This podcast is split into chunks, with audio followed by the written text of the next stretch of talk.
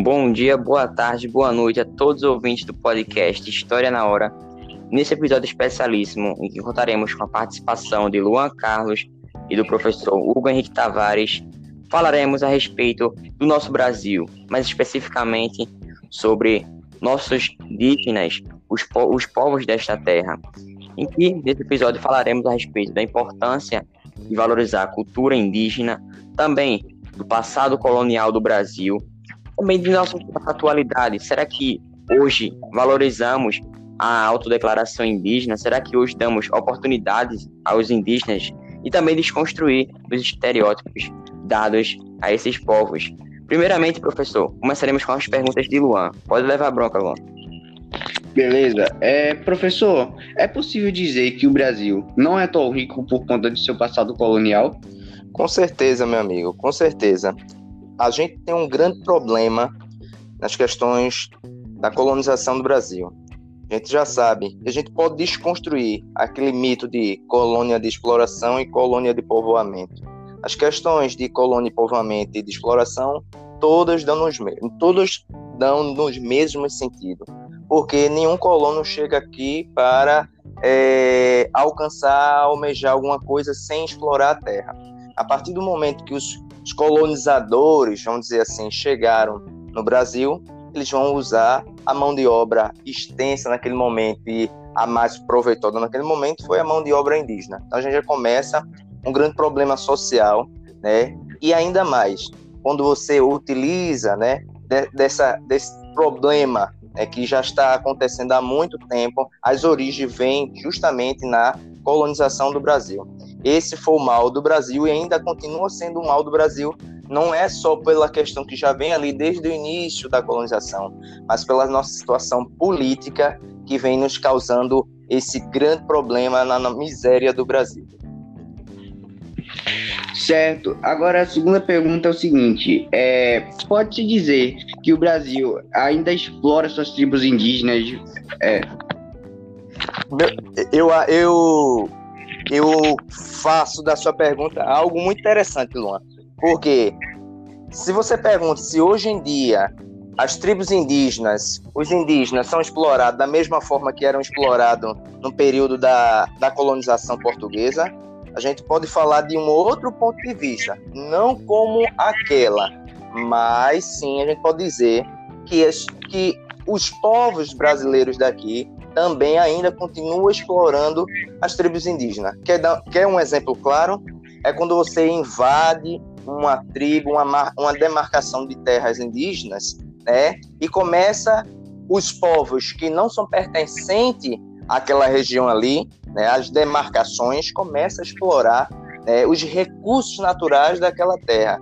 Que é um exemplo claro é quando encontra essas mineradoras, né, esses garimpos explorando essas terras, também às vezes, muitas vezes, a mão de obra indígena. Às vezes os indígenas não têm, é, já tem essa consciência né, da sociedade branca, culturada branca, que já absorveu, precisa de alimento. Vai atrás de quem? Quem pode oferecer alimento, quem pode pagar né, pelo serviço. E são serviços extremamente ruins, né? Assim, a, a compra desse serviço, né? o pagamento desse serviço. Então, os índios se tornam escravo da mão desses grandes fazendeiros, desses grandes proprietários, desses exploradores dessas terras.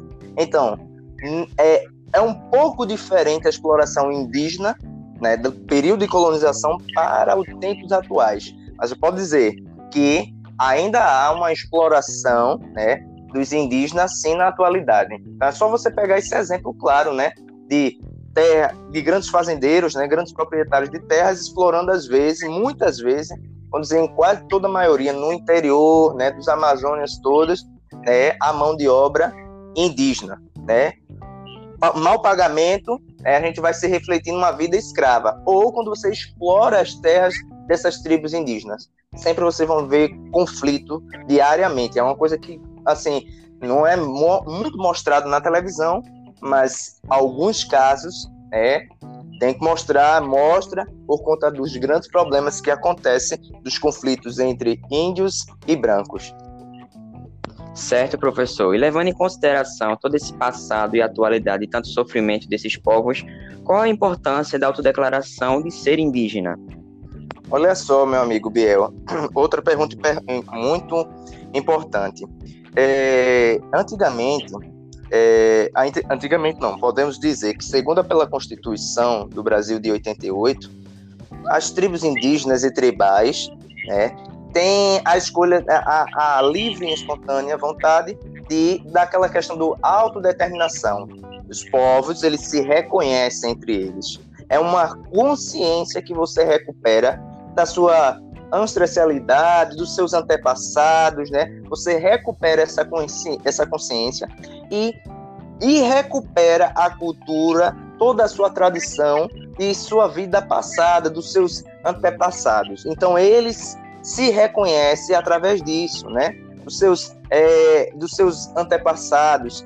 Mas hoje em dia, a FUNAI, o órgão que protege as tribos indígenas, né? As tribos tribais, enfim, ele está com uma mudança na questão de, olhe, não é só você se autodeclarar, é, mas precisa passar para, para um tipo, uma espécie de uma prova. Não sei se os, os ouvintes já estão sabendo sobre isso. Antigamente, as pessoas se autodeterminavam. Eu sou, eu sou um indígena, sou pertencente, pelas minhas características antepassadas, da tribo X, Y e Z, né? Eles recuperam isso, vão profundamente à procura de suas origens e conseguem a autodeclaração de indígena, né? de pertencer nascente. Né? O que o indígena é aquele nascido na terra, né? o que é aquele aquele que nasceu na terra, o pertencente da terra. Quando ele recupera essa consciência do modo antigo, do, da, do padrão antigo, como a FUNAI fazia antigamente, você se autodeterminava. Mas hoje, né, com as novas leis, você precisa, além de se autodeterminar, você precisa de uma autodeclaração, né, um documento atestando por líderes indígenas, líderes comunitários que você é, e agora também você precisa fazer como se fosse uma espécie de uma prova. Como assim? Nessa prova você descreve toda a sua cultura, de onde veio, de onde é origem, dos seus antepassados, toda aquela questão para você passar e receber um título de, de como fosse de indígena, né? Como fosse uma, é, de fato, uma documentação. Porque havia muitas pessoas antigamente que se apropriava, meu amigo Biel e Luan, se apropriava de eu sou indígena e pegava a, os benefícios públicos e sociais, como vocês sabem, né? Existe cota no Brasil? Existe. Negros, né? Pretos, para indígenas, enfim, as pessoas se apropriavam desses benefícios do governo para usufruir, tirar proveito deles e assim excluir as pessoas que de fato são pertencentes a esse, é, esses benefícios sociais. Então, você fala qual é a importância? A importância é, de fato, quando você recupera a sua consciência, a sua cultura, dos seus antepassados, a sua consciência e sua identidade indígena tribal, você considera os critérios fundamentais para se determinar. Então, qual é a importância disso? É quando você recupera a consciência de seus antepassados e sua vida pertencente a esses grupos. Perfeito, professor. Então, partindo para a próxima pergunta, vamos lá. As políticas de terra são abrangentes na atualidade aos indígenas? Ah, assim, Biel, é abrangente. Na nossa Constituição, isso é a política de terras, é, a União né, do Brasil, né, o Estado Federal, ele pode sim demarcar áreas, né, aproveitar áreas e determinar áreas para esses povos indígenas é, se alocarem, morarem, utilizarem, explorarem. Só que essas políticas de demarcações de terras indígenas são ineficientes, né? Insuficientes, porque não tem, eles não controlam bem. Por quê? Vou dar um exemplo bem claro. Existe o Parque Nacional Xingu, onde tem vários grupos, várias tribos, né? Várias né? não é só de uma tribo, é são várias nações que, tem, que existem no Parque Nacional. Xingu. E ali, o governo federal né, criou uma área para proteger né, os grupos indígenas, que, desde o período da colonização, como nosso amigo Luan já falou, né, desde o período da exploração desses povos, esses povos foram cada vez mais perdendo terras, foram perdendo as suas terras, porque ali é, eles eram pertencentes a essa terra, dono dessas terras, e no momento de hoje, na atualidade de hoje, continua da mesma forma os indígenas perdendo terra. O que é que fizeram? Há mais de 50, há mais ou menos uns 60 anos atrás, criaram o Parque Nacional do Xingu para proteger esses povos e assim os homens brancos, os governantes reconhecer que as terras que eram deles foram perdidas isso é um colapso do problema de colonização, sim, mas que eles estariam ali sendo preservados e aquela terra destinadas a eles, a esses grupos, pertenceriam a ele e não deveria ser passado por nenhuma exploração de homem branco. O que é que acontece hoje? Acontece as demarcações de terra para esses. Eles são a, incluídos nessas demarcações, sim, a União concede essas demarcações para grupos ali onde se encontra a cultura, as tradições né, desses grupos naquele ambiente, ali é demarcado as terras, ali é uma proteção dessas terras, mas ainda há um problema. Qual é o problema? Que o governo não consegue proteger essas demarcações de terra, a proteção do de forma eficiente.